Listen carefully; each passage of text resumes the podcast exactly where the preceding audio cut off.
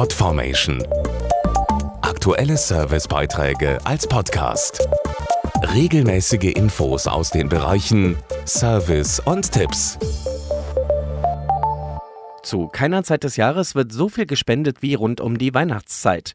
Das liegt daran, dass viele Menschen zufrieden sind und anderen etwas Gutes tun wollen, denen es nicht so gut geht. Doch an wen soll man spenden? Das Angebot ist groß. Deshalb ist Andreas Suckel der Frage nachgegangen, woran Sie eine gute und seriöse Spendenorganisation erkennen können. Viele Spender stellen sich vor allem diese Fragen. Wird mit meinem Geld auch sinnvoll umgegangen und erreicht es sein Ziel? Dazu Manuela Rosbach, Geschäftsführerin von Aktion Deutschland hilft. Zwei Punkte sind hier ganz entscheidend. Transparenz und Kontrolle. Transparenz über die Arbeit einer Organisation schaffen Prüfungen, wie sie zum Beispiel das Deutsche Zentralinstitut für soziale Fragen, auch kurz DZI genannt, oder der Deutsche Spendenrat vornehmen. Nur wer deren strenge Kriterien erfüllt, bekommt auch das entsprechende Siegel. Aktion Deutschland hilft zum Beispiel hat beide Spendensiegel und ist ein Bündnis von Hilfsorganisationen. Unter dem Dach unseres Aktionsbündnisses sind 23 renommierte Hilfsorganisationen bei humanitären Katastrophen weltweit aktiv.